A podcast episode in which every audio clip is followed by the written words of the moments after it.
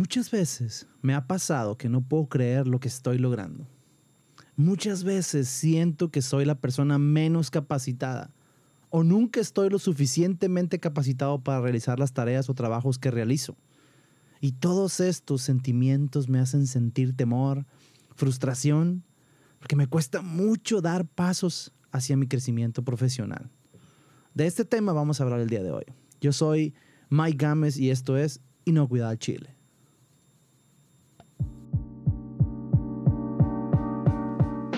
Inocuidad al Chile es el espacio en el que hablamos de inocuidad alimentaria, pero en ocasiones hablamos de cuestiones laborales normales y tratamos de buscar respuestas a los problemas que todos enfrentamos.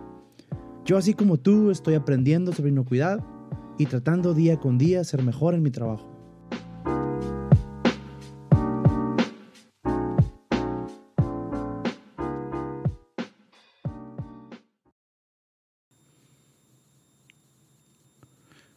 Buenas, buenas amigos y amigas. Espero que todos estén muy bien, donde quiera que estén, donde quiera que se encuentren, ya sea en el trabajo, rumbo al trabajo, ya sea en la casa, ya sea en la escuela, ya sea en la iglesia, ya sea en la calle, ya sea en una fiesta, ya sea que vayas a, la casa de tu novia, de tu novio, o con la suegra, o a donde sea. Donde sea que estés, buenas. Qué gusto saber de ustedes nuevamente. Aquí estamos de nuevo. Bienvenidos a este su podcast Inocuidad Chile, capítulo número 19. 19 ya. Muchas gracias por escucharme. No saben lo feliz que me hacen el saber que hay personas que escuchan este podcast. Y de hecho se está poniendo cada vez más bueno. Cada día más personas me están contactando, me están diciendo que escuchen el podcast, que se les hace que muy interesante lo que hablamos, los, temas que hemos hablado.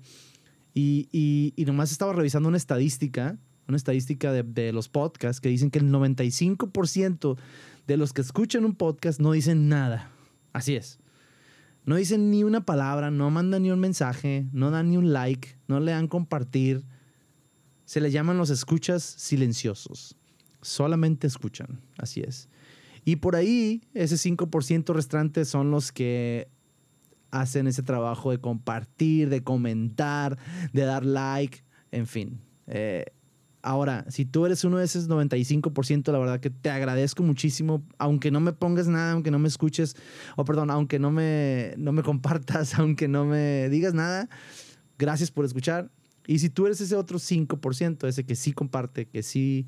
Eh, que sí da like, que sí hace todo eso, muchas gracias también. Muchas, muchas gracias. Pero bueno, eh, en esta ocasión vamos a hablar de un tema, un tema muy interesante. Pero antes de esto, antes de iniciar, quiero decirles y quiero aclararles que yo no soy un experto en esto. Simplemente creí que era un tema interesante y que creo yo que todos los que trabajamos en esta industria no estamos exentos de sufrir esta, este síndrome que ya ahorita, pues en el título, ya, si ya le dieron play a escuchar este episodio, obviamente ya vieron que se trata del síndrome del impostor. Yo no soy experto, yo no soy psicólogo, yo no estudié para esto. Si tienes así como que quieres ir con un experto, eh, ve con un psicólogo. Eh, bueno, yo no te puedo recomendar ninguno, pero este, pero igual, busca a alguien que con, de seguro alguien que conoces, conoce un buen psicólogo. Te recomiendo que lo hagas. Si tú crees que necesitas ayuda. Pero hay mucha información y he estado leyendo, he estado investigando y bueno, quise compartirlo con ustedes. ¿Por qué? Porque yo me doy cuenta que lo estoy sufriendo, que lo he sufrido, que aunque gracias a Dios he ido avanzando, he ido creciendo, y, pero dentro de mí está esa vocecita que me dice que soy un impostor. Pero ahorita vamos a explicar, vamos a explicar más de qué se trata, ¿no? Eh, pero quería aclarar eso, quería aclarar que yo no soy experto, eh, que las recomendaciones que te voy a dar, los tips que te voy a dar, no son mis tips, son tips que yo creo que son eh, buenos y son los que yo pude recoger de la internet y que creo yo que están muy interesantes y que te pueden ayudar y que me han ayudado. Pero las experiencias que te voy a contar sí son mías. Entonces, que quede bien claro esto, por favor. Después de haber dicho esto, según lo que investigué, por ahí cerca del 70% de las personas lo viven. Sufren del síndrome del, del, impostor. Muchísima gente lo vive y lo sufre. No es una enfermedad como tal, no está catalogada como una depresión, como una ansiedad. No está, por ahí los, psicólogos tienen un libro donde están descritas los síntomas de las enfermedades. Ahora, el síndrome del impostor no está ahí, no se considera una enfermedad, pero es algo que pasa dentro de tu cabeza, que sientes miedo, eh, muchas veces te puede impedir desarrollarte, crecer profesionalmente por estar lleno de este miedo. Pero bueno, lo primero, lo primero, ¿qué es el síndrome del impostor? El síndrome del impostor, según lo que logré eh, eh, analizar y poder, busqué, investigué, es ese sentimiento, esa sensación, ese miedo que te impide aceptar elogios de los demás, que te impide aceptar cumplidos por tu trabajo, por tu esfuerzo, por tu arte, por tu podcast, por tu trabajo bien hecho, por tus buenas ideas, por tus aportaciones, te impide aceptarlas. Siempre estás pensando que no estás capacitado para el trabajo que realizas, siempre estás pensando que hay alguien más, que las personas alrededor, de alrededor tuyo son más capacitadas, siempre piensas que si te promueven, que si te dan, si te están promoviendo en un trabajo no vas a poder cumplirlo. Siempre estás pensando que, que, que, no eres capaz. ¿Y por qué le llaman el síndrome del impostor? Bueno, porque la, la sensación es de creer que en cualquier momento te van a descubrir que estás mintiendo, sientes que estás mintiendo, que, te dieron ese, ese, ese, trabajo por error y que en cualquier momento te van a descubrir y se van a dar cuenta de que no sirves para nada. Por eso se llama el síndrome del impostor. Entonces es un vivir constante de temor, de ansiedad, que no te deja pensar a veces. No te deja es recibir esos elogios, esas felicitaciones, no te deja disfrutar tu trabajo o el éxito de tu trabajo. Y es algo, la verdad, bastante triste. Incluso conozco personas, la verdad, ahora que estoy aprendiendo un poquito más de esto, conozco personas que no aceptan un ascenso que les han propuesto ascenderlas en su, en su, en su negocio, en su trabajo, les han, les han, les han propuesto eh, ascenderlos de puesto y no lo aceptan porque piensan que no están capacitados. Llega a un nivel, el, síndrome, que, te limita. Y la verdad que es muy triste vivir toda la vida detenido, anclado, por no poder superar ese miedo. Y la verdad que es, bastante interesante, porque francamente, desde hace poco tiempo que me estoy dando cuenta de que yo sufro de esto, la verdad, que, que tengo cierto nivel de este síndrome y, y, lo, he vivido, lo he vivido muchas veces, pero hace poco que le estoy poniendo nombre porque lo estoy investigando, lo estoy escuchando, se está volviendo más popular y me doy cuenta que yo lo vivo. Y analizando, analizando ya, pensando, o, pensando en, retrospectiva en mi propia vida, en, los, en, los, en mi vida laboral, me doy cuenta que muchas eh, cosas de las que que han pasado con el tiempo eh, me han hecho, o especialmente estos últimos años, me han impulsado a sobrellevar ese temor. Pueden ser los años, pueden ser ya que ya estoy más viejo, eh, o también el mismo entender que ya con el tiempo vas, vas creciendo y vas avanzando y eso te va dando más seguridad pero es muy, muy común. Y muchos puedan pensar que al principio, que al principio de tu carrera profesional puede ser como que cuando más se sufre, pero también se pueden dar cuenta, y hay estudios que señalan que, que, que muchos altos mandos, gerentes, eh, personas de a lo mejor de ya más edad, también lo sufren. Por ejemplo, les doy un ejemplo, y, y es algo que me pasó al iniciar este podcast, la verdad. Tenía una grandísima inseguridad. Eh, el, el, el hecho de hacerlo, de iniciarlo, tenía una grandísima inseguridad y en los primeros episodios que empecé a, a escuchar de amigos eh, de, compañeros, colegas de la industria que me decían, está muy bueno tu, tu, tu, tu contenido. La verdad que me costaba muchísimo aceptarlo, muchísimo, muchísimo. Y aparte de, del hecho de, de, lo que estaba haciendo yo con el podcast, también empiezo a tener acceso a otras personas que empiezan a invitarme a ciertas cosas de trabajo. A, y obviamente me cuesta muchísimo trabajo, me cuesta muchísimo trabajo aceptarlo. Me siento muy inseguro. El, el, el hecho de no poder, no poder, este, el creer que no puedo hacerlo, aunque ya lo haya hecho incluso.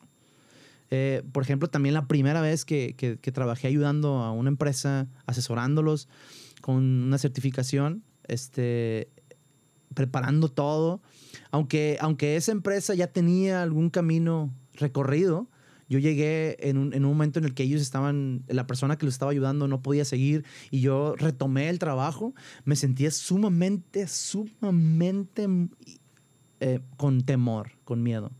Si, ustedes platicaran con mi esposa, se dieron cuenta, de, con mi esposa, se dieron cuenta de que les platicara todas las veces que, que yo le decía, no puedo hacer esto, no puedo hacer esto, no puedo hacer esto. Y, y, y, la verdad que es algo que yo, que he vivido. Ahora, hay niveles también de síndrome del impostor.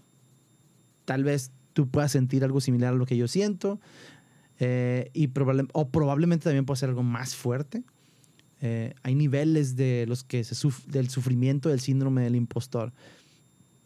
Parece ser que algunos sufren más, les paraliza el temor por completo, aunque por ejemplo yo sentía mucho temor eh, y, constantemente me decía, me decía o le decía a mi esposa, no voy a lograrlo, no puedo hacerlo, aún así no me detenía. Y ella me impulsaba, pero no me detenía a hacer, no me detuve. Y pero hay personas que sí los detiene, que sí los paraliza. Y hay otros que lo sufren menos que ciertamente viven con el temor, pero no los detiene y lo sobrellevan y caminan adelante. Simplemente es algo que está dentro de ellos, no lo externan, simplemente caminan, pero lo viven. Con el paso del tiempo yo, yo la verdad que sí reconozco y creo que, que he aprendido a sobrellevarlo un poco más. Por lo menos a lo mejor que no, que no se me note que lo estoy sintiendo, que lo estoy viviendo. A lo mejor al principio de mi, de mi carrera, pudiera ser, eh, sí sentía mucho inseguridad. Ahora, algunos expertos dicen que cierto punto de, de vivir dentro del el espectro de este, de este síndrome tiene sentido para muchas personas y hasta pudiera ser bueno.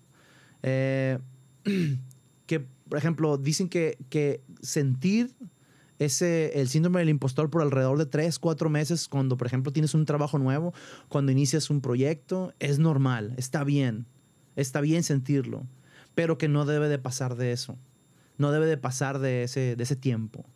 Y también hay personas que les sucede completamente lo contrario, que que en realidad sí son los impostores.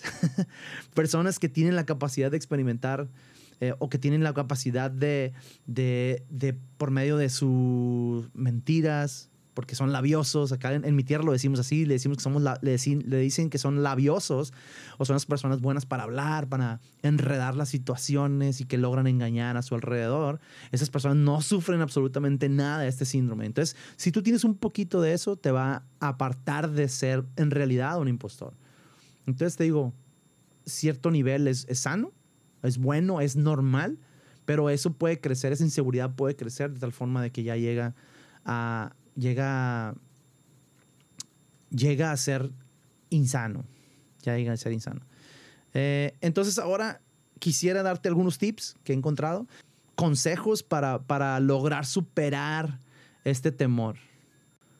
El primer paso creo yo que, y creo que es uno de los más importantes, es entender que lo estás viviendo comprender, que identificar que estás viviendo ese temor, que estás viviendo con el síndrome del impostor. Creo yo que es uno de los pasos más importantes. Pero aquí tengo algunos consejos que te puedo dar. Número uno, haz una lista de tus éxitos o de tus logros.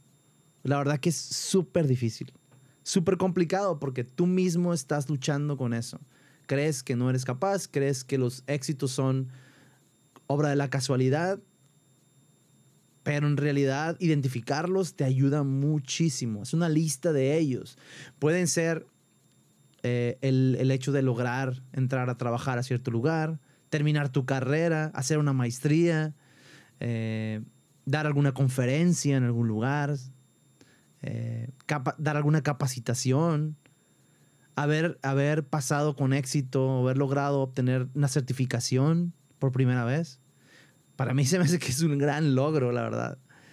Entonces, este, creo yo que anotar todos estos éxitos, hacer una lista de ellos, mm, te va a ayudar muchísimo.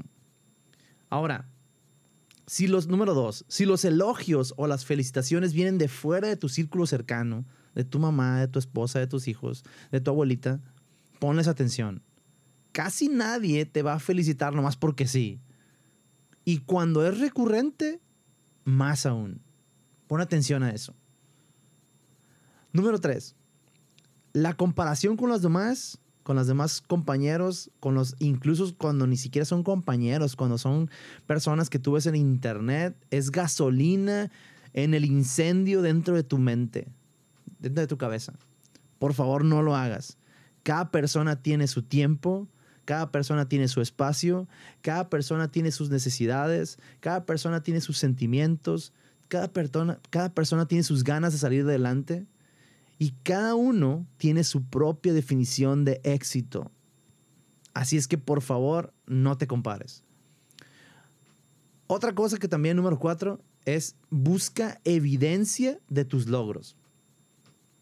Por ejemplo, si piensas que todo lo haces mal, revisa tus trabajos anteriores, lee tus notas, lee o observa los tiempos de entrega de tus, de tus trabajos la satisfacción de tus clientes, tanto externos como internos, los comentarios de tus clientes. Todos estos son hechos reales, completamente palpables, en contra de los hechos irreales de tu mente. Busca evidencia de tus logros. Y número cinco, busca ayuda de alguien en quien puedas confiar, ya sea un mentor, puede ser un mentor, una persona que tenga más experiencia que tú y que, tú lo conozcas y le puedas contar y platicar qué es lo que estás sintiendo y que puedas pedirle que sea sincero contigo para que tú puedas apoyarte de lo que él te está diciendo, es una gran referencia para anclarte a la realidad. Entonces, estos consejos creo yo que a mí me han servido. Son algunas de las cosas que me han servido muchísimo. Y creo yo que pueden ser de gran ayuda para ti para poder avanzar un poco en esto de superar el síndrome del impostor. Lo vamos a dejar aquí. Me voy a despedir de ustedes. Les voy a dar las gracias por su tiempo. Muchísimas gracias. Eh, gracias por llegar hasta este punto. Eh, si te gustó este episodio, házmelo saber. Dime ahí en Facebook, en YouTube o mándame un correo. Inocuidadchile arroba gmail.com. Ahí estoy a tus órdenes. Eh, también te, puedo, te invito a que me escuches en las plataformas de podcast, ya sea en Spotify, en Google Podcast, en Apple Podcast y en algunas otras que están ahí. Cualquiera que encuentres eh, en el que está en el podcast lo puedes hacer. También está el audiograma en Facebook y en YouTube. También es un lugar donde puedes escucharme. Y también tengo la plataforma de Patreon, que es un lugar donde tú puedes apoyarme económicamente, eh, si es tu deseo. Puedes aportar desde un dólar hasta lo que tú quieras. Tu generosidad es el límite. que la verdad que me ayudaría muchísimo, muchísimo tu apoyo. Entonces, ah, hasta aquí vamos a llegar, hasta aquí lo vamos a dejar. La verdad que muchas gracias a todos, un saludo, que tengan una bonita semana y, bueno, por favor, compartan con sus amigos, sé ese 5%, sé parte de ese 5% que comparten, que le dan like, que comentan, que mandan buenas vibras, que mandan buenos comentarios. Sé parte de ese 5%. Los dejamos. Cuídense mucho. Bye bye. Bueno, ya quedó.